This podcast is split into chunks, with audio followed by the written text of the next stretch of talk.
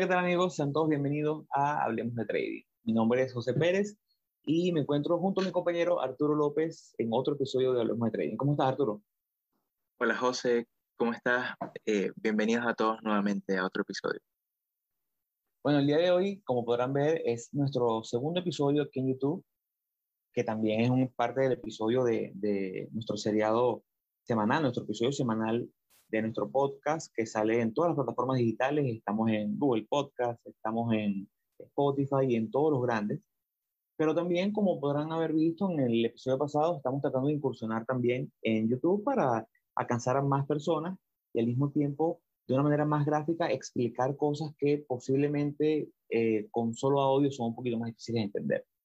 Eh, primero que todo, para eh, comenzar, quisiéramos eh, aclarar que nuestro compañero Jeffrey Paredes, bueno, a partir de este momento no podrá estar activamente en la grabación de algunos de los episodios por motivos laborales, pero sí sigue siendo parte del equipo y sigue apoyando en nuestras redes sociales y en el contenido que manejamos semanalmente, tanto en los episodios como en las redes. Antes de iniciar el episodio de hoy, antes de iniciar a todo lo que estaremos hablando el día de hoy, eh, quisiera invitarlos a todos a que nos sigan en las redes sociales. Para nosotros es muy importante que eh, compartan el contenido, que recomienden a sus amigos y que, bueno, de alguna manera nos den ese feedback que siempre está necesario. Estamos en Instagram como arroba hablemos.de.trading, estamos en Twitter como arroba hablemos trading y estamos en nuestro correo electrónico que está abierto a todas las sugerencias, a todos sus comentarios y preguntas, que es correo.ht.com. Eh, Arturo, cuéntanos a todos qué, de qué es el episodio de hoy. Igualmente en, en, YouTube nos pueden buscar también como Hablemos de Trading. Eh, vamos a colocar en nuestras redes sociales el link para que puedan ver los episodios, para que se puedan conectar a, a que los vean, para que se suscriban al canal y puedan seguir viendo los, los episodios que de una cierta forma vamos a empezar a, a tratar de, de, que sean un poco más, más dinámicos, de que sean, porque como dijo José, que es muy complicado eh, quizás explicar algunos temas de siempre hablando. Es más fácil mostrar una gráfica, mostrar una tendencia, mostrar de, cierta forma eso. Yo, bueno, como me ven, yo estoy... estoy te muy, cómodo, te estoy, cómodo. Estoy muy sport el día de hoy. La verdad que, que, está haciendo mucho frío acá en Santiago. Eh, pero bueno, el día de hoy vamos a hablar, vamos a, vamos a empezar otra vez nuevamente con eh, con, como lo básico del trading, de la parte del análisis técnico, del análisis de las gráficas. Vamos a estar hablando de las velas japonesas, de los tipos de velas, cuál es su composición, cuál es su uso, la importancia de las velas, qué representan, cómo las, cómo las vemos en un gráfico, los distintos time frames que podemos observar dentro de, dentro de una gráfica. Y bueno, y como siempre, pues, cierto debate de, bueno, de cuál es la importancia, de si están como muy eh, sobre, sobrevaluadas en cierto sentido el análisis o si se pueden utilizar solamente las velas japonesas para, como para método de entrada. Eh, entonces, bueno, eso básicamente es lo que, lo que vamos a conversar el día de hoy. Eh, voy a empezar a, a, compartir la pantalla para que, eh, para que podamos ir viendo, para que podamos ir viendo eso. Perfecto. Ya, si quieres, bueno, el, lo primero que, que tenemos que, que, conversar y que definir es, es qué es el análisis técnico. El análisis técnico no es más que eh, el análisis meramente, o sea, es analizar el, el, la gráfica, el precio y el volumen, el movimiento de una acción basado o tomar posiciones basadas en únicamente su gráfica, únicamente en el movimiento que lleva en toda la información que te muestra todo lo que estamos viendo en pantalla. Por ejemplo, ahorita tenemos eh, al SPY, que es el, el, el, ETF que sigue el movimiento del Standard Poor's. Y claro, básicamente es eso, el análisis técnico se basa meramente en la gráfica, en qué es lo que nos muestra. Aquí podemos utilizar precio, volumen, indicadores, medias móviles, podemos utilizar una gran cantidad de, de, de elementos y de eso se va a basar nuestro análisis de la acción, de lo que estamos viendo como tal. Totalmente. Y es que hay una, y es lo que hemos decidido hacer ahorita, ¿no? Como ustedes sabrán, y si van al inicio de nuestros, de nuestros episodios, verán que nosotros ya tuvimos un seriado técnico, pero ahora haciendo uso de lo que es eh, esta nueva plataforma que queremos, eh, que queremos usar y aprovechar, hemos decidido relanzar ese tipo de episodios un poquito más técnico para mostrar eh, y compartir con ustedes lo que es el análisis técnico y las diferentes cosas, creo que de lo más fundamental.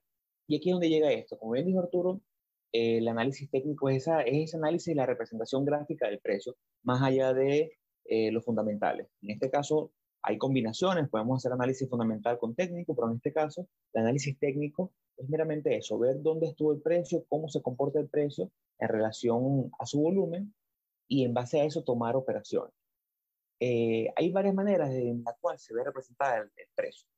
Una de esas maneras, y es la más popular y es la, la más usada, es la vela japonesa.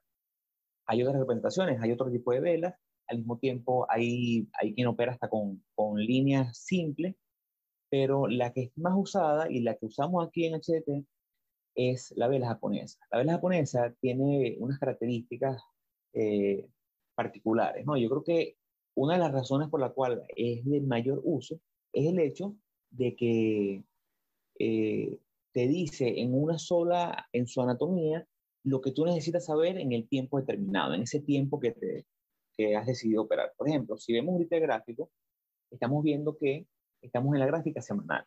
Nosotros la vela japonesa podemos usarla tanto para análisis desde un segundo, velas de un segundo, hasta velas de una semana. Y en la anatomía de ella hay cosas fundamentales. Ustedes verán, vamos a tratar de explicarlo eh, para el que está viendo esto por primera vez y nunca ha hecho trading. Ustedes ven, a día de hoy, ven esta gráfica. Déjame solicitar el acceso remoto un momento. Ustedes ven esta gráfica y ustedes pueden pensar, bueno, pero ¿qué es eso? ¿Qué significa lo verde? ¿Qué significa lo rojo? Simplemente para irnos a, la, a la explicación más básica, el análisis de una vela o la anatomía de una vela Vamos a ubicarnos en esta vela que está justo enfrente de donde dice gap. Tenemos dos velas grandes aquí. Estas velas, lo que nos representan son cuatro cosas fundamentales que dice la vela. La primera es el precio de apertura, que en este caso está ubicado aquí. La segunda es el precio de cierre. Y los dos picos que vemos son los puntos máximos y mínimos. Si nos vamos a la vela roja, vamos a esta que está bien representada, este sería el punto de apertura, este es el punto de cierre y estos son los máximos y mínimos. Entonces, ¿cuál es la, diferencia principal entre una vela roja y una vela verde o una vela negra y una vela blanca? La vela roja, su precio de, de cierre es por debajo del precio de apertura. Y en la vela verde, el precio de cierre está por encima del precio de apertura. Entonces, una vela alcista una vela que el precio abrió, por decir, en 100 dólares y cerró en 110. Y una vela roja es una vela bajista porque representa que el precio cayó, abrió en 100 y su precio de cierre fue 90. Eso es lo principal. Por eso que están usados este tipo de velas, las velas japonesas, porque en una sola vela podemos ver, por ejemplo, aquí en semanas, podemos ver que si nos vamos a este punto, que si no me equivoco es el 31 de agosto, la semana del 31 de agosto del año 2020, podemos ver que el precio abrió en este punto tuvo este movimiento al máximo, tuvo este movimiento al mínimo, pero eventualmente cerró aquí. Entonces, en esta representación, en este solo punto, pudimos ver cuatro datos súper importantes del precio en esa semana. Acaba de recalcar que este tipo de vela, como ya lo dijimos, puede usarse en velas de hasta cinco minutos. Nosotros podemos ir en este momento a una vela, a un intervalo de tiempo, un time frame de cinco minutos, y vamos a poder ver cómo eh, la gráfica nos representa en cinco minutos, cada una de estas velas ahora son cinco minutos de movimiento, cinco minutos de precio, cinco minutos de oferta y demanda de compradores y vendedores luchando por ese, ese control del precio. Entonces es muy versátil. Eso es lo principal para, para entender cómo, cómo usamos la vela japonesa para nuestro análisis. Si Arturo tiene algo ahí. Sí, o sea, yo, el, bueno, yo lo, lo, que quería comentar sobre, sobre esto, bueno, viendo la, viendo la gráfica como tal, lo que estamos viendo, fíjense que en la parte de, de arriba, justamente en, en, esta parte, en la parte superior, ¿verdad? Aparecen estas siglas que son OHLC. Y esas son justamente las representaciones que da la vela japonesa del el precio de apertura, lo que pasa es que está en inglés, es open, high es el máximo, low que es el mínimo y close que es el cierre. Entonces, claro, las velas japonesas a mí me gustan mucho. Esto aquí, eh, estamos en la plataforma de TradingView, ¿verdad? Y eh, en la plataforma de TradingView él tiene básicamente, tiene acá el, el, en esta parte, en la esquina superior izquierda, tiene el ticket que estás viendo, ¿verdad? En este caso es el ETF del Standard Poor's, y acá te aparece el time frame en el que lo estamos viendo. Uno puede aquí modificar y pasarse a, perdón que, que, cambie la, que cambie el, que quite la pantalla completa. Eh, uno, se, uno se puede mover, como bien dijo José, a, través de los, de, todos los, de todos los time frames. Uno puede ver distintos periodos de tiempo. Entonces, entonces uno puede, fíjense que aquí tiene una lista muy grande de todas las opciones que tú puedes ver. Puedes ver velas si quieres de un minuto, de cinco minutos, de tres, quince, una hora, un día. Entonces, claro, mientras más grande sea el time frame, es mayor el, eh, eh, o sea, es como que eh, se ve la representación a un mayor largo plazo. Es como lo, lo, lo interesante. Entonces, claro, como, como muy bien dijo José, hay muchos tipos de, representaciones del, precio en las gráficas. Las más comunes y uno cuando abre el Trading View automáticamente por defecto te coloca las velas japonesas, pero también están los gráficos de barra. Si uno se va aquí a esta opción, en este, este círculo que aquí donde presioné, eh, fíjense que hay todas estas son representaciones del precio. Entonces uno puede verlo en gráficos de barra, ¿verdad? Que al final el, el, el gráfico de barra es exactamente igual a la vela japonesa, te muestra exactamente la misma información, pero no ves el cuerpo de la vela. Eh, fíjense que lo que tiene es, si uno se va, vámonos a, vámonos a esta vela, ya tengo la flecha, fíjense esta, esta vela que está aquí, que es bajista, ¿verdad? Aquí es lo que te está diciendo es que la apertura fue en este, en este valor de acá, que es cerca de los 411, ¿verdad? El cierre fue en este valor de acá, que fue cerca de los 405, y sus dos valores máximos, que están, es su valor máximo que está acá representado cerca de los 412, y su valor mínimo, que está justamente acá abajo, en los 403 dólares. Entonces, eh, a mí sinceramente no me gusta mucho esta representación, hay otros tipos de representaciones, lo puedes ver como gráfica, lo puedes ver eh, como barras. Eh, ahí hay, hay muchas representaciones que pueden ser, pero las favoritas y como bien dijo José, las que más utilizamos nosotros son eh, las, velas, las velas japonesas. ahora, lo importante de las velas japonesas, ¿verdad? Más allá de, de bueno, de, del, del, importante, de, de toda la, la importante información que te están brindando, es que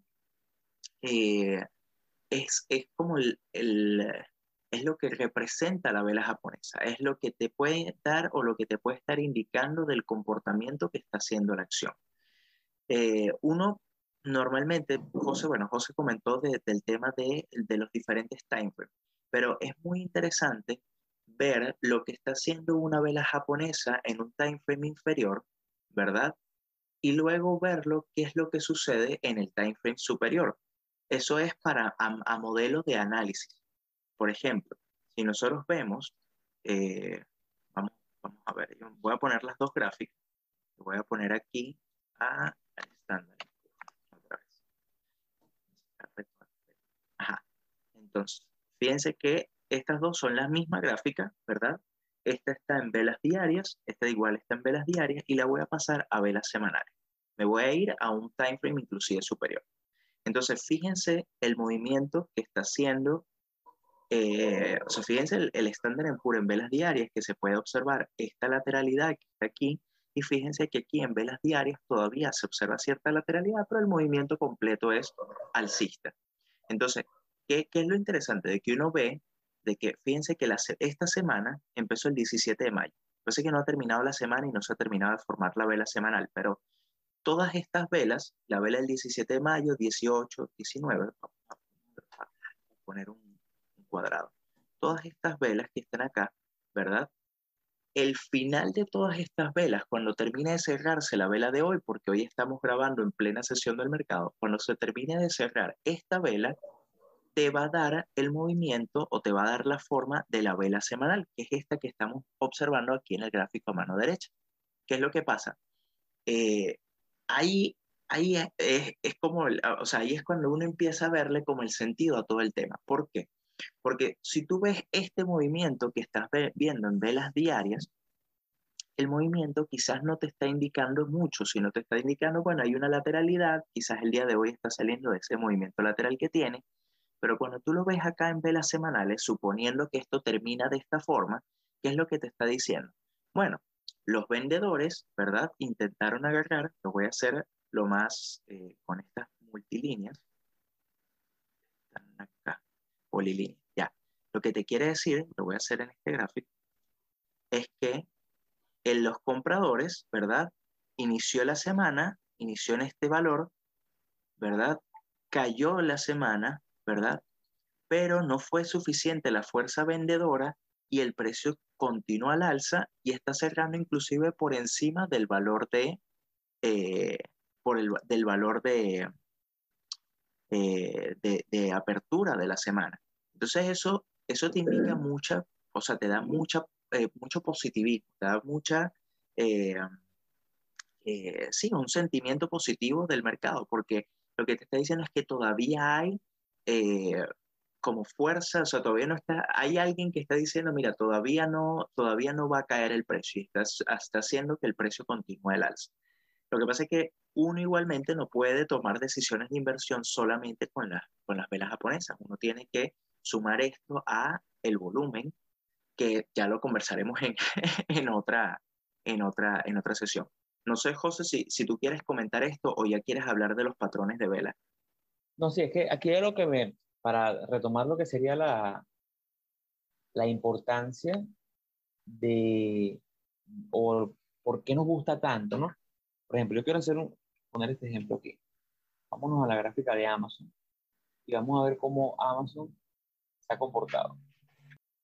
Amazon podemos decir que está haciendo una especie de, rectángulo alcista que tiene ya bastante tiempo, donde ha venido respetando esta zona de los 3.400 y tiene un piso que también ha venido respetando bastante, que en este caso es un piso en los 2.800 más o menos.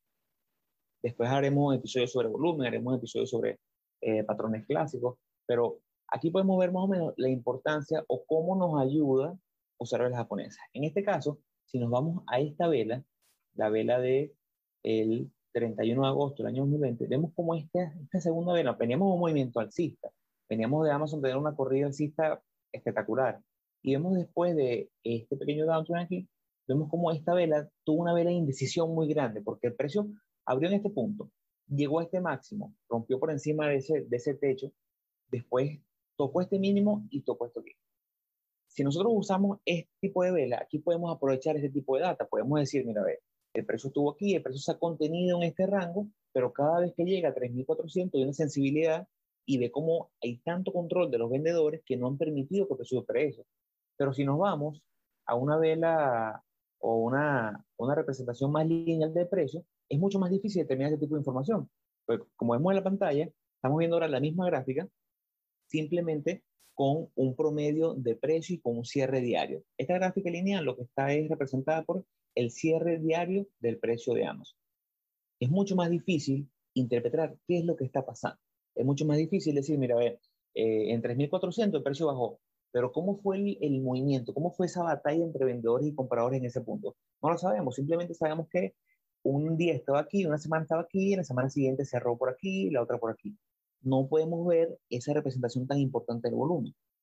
Esto lo digo porque ahora que pasaremos a, los patrones de vela, es donde vamos a ver cómo esa interpretación de las velas, de cómo es el comportamiento cómo es la forma de una vela, nos pueden ayudar no a predecir, porque lo hemos dicho muchas veces en este podcast, no predecimos nada, pero sí tener una visión un poco más clara de cómo hacer que las cosas, cómo están pasando y quién tiene el control momentáneo. A lo mejor en este punto, volviendo al protagonista de hoy, a la vela japonesa, en este punto, yo viendo esta vela, si me fui al, largo aquí y después tengo esta vela tan pronunciada, digo, mira, hay mucha indicación en el mercado, hay mucha volatilidad porque obviamente no hubo un rumbo bien definido, el precio rompió, después regresó, voy a tener precaución. En este segundo punto pasó lo mismo, tuvimos una vela de igual, iguales características, una apertura y un cierre por debajo, eh, un punto alto, un punto mínimo, y el precio volvió a caer hace dos semanas tuvimos un comportamiento más o menos similar y después llegó esta, esta caída. ¿no? Este tipo de cosas lo vemos día a día en empresas que seguimos, Arturo y yo, que seguimos, eh, que sigue también Jeffrey, la vemos todas las semanas. Entonces, este patrón de vela, bueno, aquí podemos ver esta vela, otra vela de indecisión. Si comparamos esta vela con esta vela que fue tan alcista, una vela que tuvo una apertura y un cierre muy por encima de la apertura, podemos tratar de identificar qué es lo que estaba pasando. Si nos vamos a la semana, para hacer ya el, cierre de, de, esta parte, si nos vamos a este punto, Arturo y yo conversamos bastante sobre AMD en la semana, cuando ocurrió esto que está viendo en este, este momento. Vamos a hacer un poquito de zoom aquí. Vemos este patrón que ha hecho AMD en, en los últimos meses. Un patrón que es considerado un, un hombro, cabeza a hombro de, de, cambio de tendencia. En este punto, él hizo este tipo de banderín o triángulo José, José, perdón, dibuja el, el, el, hombre cabeza a hombro porque ahí está, o sea, lo que se muestra ahí es el, es, es, el triángulo. Vamos aquí. Esto, lo, esto, bueno, esto ya lo vamos a profundizar en lo que es, en lo que será el episodio de patrones técnicos, pero bueno, esto es lo que buscamos o lo que vemos nosotros, ¿no? Vemos como después de una tendencia alcista, AMD formó un hombro, cabeza hombro, que es un patrón que en este caso lo que sugiere es un cambio de tendencia. Entonces, en este momento, ya inmediatamente nosotros estamos alerta a lo que viene siendo una compañía como AMD que ha subido muchísimo, pero que posiblemente tenga un cambio de tendencia. Pero lo que yo quiero representar aquí es que en ese, patrón que estaba haciendo, él hizo este triángulo, triángulo alcista. Y cuando lo estaba haciendo, nosotros podríamos pensar, mira, ve, es posible que AMD rompa por encima de 84, eh, que yo ponga una orden de stop en 84 y algo, y él suba. Pero lo que realmente terminó pasando fue una vela que nos demostró que los vendedores estaban en control porque el precio abrió en este punto, en 83.3 más o menos, tuvo un movimiento al alza muy fuerte y hasta 89 y luego cayó y cerró por debajo de su precio de apertura. ¿Qué nos dice esta vela? Esta vela nos dice que si bien hubo intención de compradores llevar el precio a un nivel más alto, los vendedores están en control y cayeron. Si nosotros nuevamente nos vamos a la vela, perdón, a la representación lineal del precio, no podemos interpretar eso. No podemos porque la gráfica, la data, simplemente nos dice que el precio consolidó y cayó. No nos dice esa batalla tan fuerte que hubo en torno a los 84. Eso por ese lado. Ahora ya pasaremos a lo que son patrones de vela. Porque así como hay patrones de formaciones, patrones clásicos, en formaciones de precios, también hay patrones de vela que sugieren un cambio de tendencia o sugieren una continuidad o sugieren varias cosas.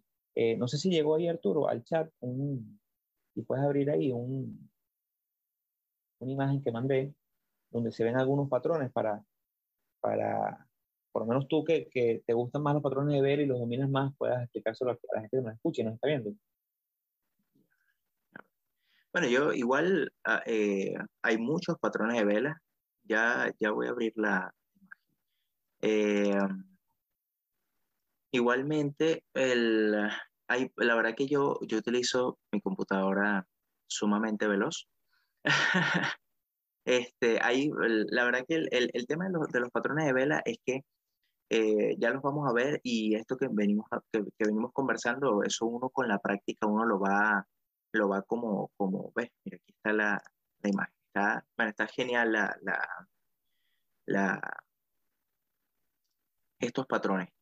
A ver, bueno, vamos, vamos, vamos a hacerlos así, luego los vemos en la gráfica más, más fácil. Yo creo que yo iniciaría, sinceramente, con el, eh, los que son los martillos. Estas dos velas. Es mi favorito. Yo creo que el martillo es. Yo no soy muy de patrones de velas, no, no, los tengo, tengo los ojos tan finos para eso, pero a mí me gustan los, los martillos, porque los martillos son como los más determinantes, y los, los que llaman bebé abandonado, que son como un puntico pequeño, que ahorita lo, ahorita lo vamos a mostrar. Bueno, mira, a mí los martillos son de, lo, de mis favoritos y también yo utilizo, me gustan mucho los, estas eh, velas, las envolventes. Eh, yo creo que son, son de, de, mis patrones favoritos. Entonces, claro, a ver, empezando a hablar sobre, la, sobre las velas japonesas. Sobre las velas japonesas, creo que acá puedo dibujar. A ver. Ajá. Ah, mira, aquí hay un cuadrado ya. Mira, las velas, la, los martillos, ¿verdad? Son estas dos que se ven acá, ¿verdad? Están los martillos, o sea, los martillos y los martillos invertidos. ¿Cuál es la diferencia? Bueno, uno, uno va hacia, eh, uno, o sea, uno es un martillo, fíjense la forma de, de, de eh, estoy buscando, estoy buscando es para, para dibujar, o sea, quieres dibujar. Ya, bueno, no importa. Fíjense, yo creo que la vela de AMD es un martillo invertido, la vela que estábamos mostrando en AMD. totalmente, totalmente. Y, y, y, bueno, y eso ya más adelante lo vamos a hablar. Fíjense entonces que, claro, que esta vela acá parece justamente un martillo, ¿verdad? Y lo que nos indica es, ese, es esa fuerza que está ocurriendo eh, de parte de los compradores de no dejar que el precio caiga hasta abajo, ¿verdad? Porque lo que hizo fue que él abrió, tuvo su precio de apertura, ¿verdad? Hubo una fuerza eh, bajista muy grande, llegó hasta este mínimo y volvió. y lo que hizo fue que terminó, eh, terminó cerrando por encima de, bueno, llegó hasta un máximo, cayó un poco y terminó cerrando en este valor, por encima del valor que, que eh, por, encima del valor de, apertura. Ahora, estas velas pueden ser, estos patrones de velas pueden ser tanto balsistas como bajistas, no tienen ningún, eh, o sea, cualquiera de las dos te van a, te van a dar ese mismo significado eh, pues, positivo, porque lo que puede ser, eh, o sea, en este caso la, la, bajista, al final el precio terminó cerrando un poco eh, por debajo del precio de apertura, pero igualmente fíjense que todo este movimiento, toda esta caída que hubo acá, toda se la, se la, eh, toda fue superada por parte de los, de los compradores. Ahora, eh, que, bueno, las características de estas velas es que, bueno, tienen un cuerpo pequeño, eh, tienen una, esto, esto, la parte de abajo, que es donde están los máximos, se llama, se, puede, se le puede llamar de varias formas. Se le puede llamar eh, como sombras, colas, tiene, va, tiene distintos nombres, que justamente, fíjense que tiene una, una cola pronunciada, ¿verdad? Entonces, esa es la forma de, de, de, de cómo, de cómo representar el, el martillo. Un martillo a la inversa, un martillo invertido, eh, es el mismo martillo, pero a la inversa. ¿Qué es lo que te muestra? Bueno, te muestra justamente todo lo contrario, te muestra más bien una fuerza eh, bajista, porque lo que hace es que el precio de apertura ocurrió en esta zona, tuvo un máximo, llegó hasta acá, pero entraron los vendedores hicieron que el precio cerrara un poco por encima del precio de apertura, pero perdió todo este movimiento que pudo ver, que pudo haber conseguido la misma característica, tiene exactamente la, la, la misma forma, tiene la misma vela, la, la, misma cola muy pronunciada, un cuerpo pequeño. Y son muy interesantes estos, estos martillos cuando le, cuando le pones un contexto, porque eso es lo importante. las velas por sí solas no te dicen nada, pero cuando las pones en un contexto son muy, pueden ser muy poderosas. Entonces, las otras que a mí me gustan para, yo si quieres voy a, voy a hablar de, de esa y voy a hablar de los, de los dojis, que también eh, que también me gustan. Eh, entonces, las velas, las envolventes, ¿verdad? Me gustan mucho porque fíjense que está compuesta de dos velas. Tiene una vela, la, esta es, esta, estoy hablando justamente de esta, envolvente bajista se llama esta. Entonces, fíjense que esta lo que, lo que está representada es por una vela alcista y luego seguido por una vela bajista muy fuerte lo que está representado es eso, tiene una vela de un cuerpo relevante seguido de una, de una vela bajista de un cuerpo muy, eh, mucho más, mucho mayor. Inclusive se puede decir que es un, que si esta vela, la vela bajista, eh, ocupa más del 50% de la vela anterior alcista, ya se puede estar hablando de un, de un engulfing como tal, de una, de un envolvente. Eh, al contrario, están las, la envolvente alcista, ¿verdad? Que la envolvente alcista es justamente esta que está aquí, que es al contrario. Es, viene primero una vela pequeña, una, una vela pequeña bajista, seguido de una vela muy grande alcista, eh, que, que, envuelve completo el movimiento. Y esto justamente lo que, estas, esos dos patrones lo que son, son cambios de tendencia, o sea, es lo que pueden llegar a representar. Los dojis, por su parte, que son estos que están aquí, los dojis lo que muestran es indecisión. Fíjense que no tiene prácticamente un cuerpo, inclusive puede tener un cuerpo pequeño, y es, eh, y lo que está representada es porque tienen colas muy largas, ¿verdad? Y el cuerpo casi sin, sin, sin relevancia. ¿Qué significan los dojis? ¿Qué implican los dojis? Bueno, los dojis realmente lo que muestran es indecisión, no muestran, no dan, no, o sea, no hay, es, es como esa, ese empate entre la batalla entre los, entre los vendedores y los compradores. Eh, eso, eso por mi parte, José. Sí, sí, vuelve ahí a TradingView para, para hacer un momento de control aquí y yo y pasar a lo que es lo que creo yo que es el debate de la importancia de las velas, porque si bien es una, una excelente herramienta que nos permite identificar muchos, muchas cosas, muchos comportamientos, no podemos darle todo el peso de una decisión a una vela. A mí me gustan mucho las velas japonesas, me parece que es la mejor representación gráfica y es una herramienta muy buena. Pero, como dice Arturo, es una herramienta poderosa cuando le damos contexto. Cuando vemos, por ejemplo, en este caso, en este punto, a mí me parece muy importante eh, la vela japonesa cuando está, por ejemplo, en un soporte. ¿Qué es un soporte? Un soporte, lo veremos más adelante, un soporte es un punto en la gráfica o una línea de precio en la gráfica donde hay un rebote y podemos ver cómo el al precio le cuesta eh, bajar desde ese punto. Por ejemplo, cuando volvemos a la gráfica de AMD, vemos que hay un soporte muy importante que data del año pasado, de julio del 2020, en torno al, a los 74 dólares, en el cual tocó una vez y tuvo rebote, tocó una segunda vez y tuvo un fuerte rebote, tocó una tercera vez y ya estamos en, en esta semana y la semana pasada tuvimos ese, ese cuarto o puede ser hasta quinto rebote. ¿Qué quiero ver yo en una vela si mi hipótesis es alcista? Yo quiero ver, como bien estaba hablando Arturita, de las velas engolfing, que son esas velas envolventes, yo quiero ver una vela que sea más grande, una vela verde, que sea más grande que la roja. Una vela con esta característica me indicaría a mí, ese es el envolvente, porque es una vela que envuelve la vela bajista anterior. Esta es una vela que me indicaría a mí que posiblemente hay un rechazo aquí. Fíjate, fíjate más atrás en los earnings de noviembre, fíjate que ahí sí podríamos hablar de un engulfing en, en eh, mira, acá, a ver, yo aquí, sí, sí, sí, es esa zona, ahí, ¿ves? Y justamente... Hubo una caída fuerte y la, la, la, la vela envolvió la anterior y después pueden ver cómo tuvimos ese movimiento alcista eh, que básicamente representó lo que ese patrón de velas te dice en la teoría que puede pasar. Lo que pasa es que ahí, ahí es donde volvemos con eso de que, de que darle contexto y tampoco tanto peso, porque si bien sí pasó, eh, hay momentos en los cuales no pasa, hay momentos en los cuales tenemos una vela con, que puede ser envolvente, pero no termina pasando lo que, lo que la hipótesis nos dice, lo que la teoría nos dice. Entonces, yo sí le doy peso, sí me interesa, sí la veo, sí la estudio, pero mi decisión no, no, no depende enteramente de lo que pueda estar pasando con la vela.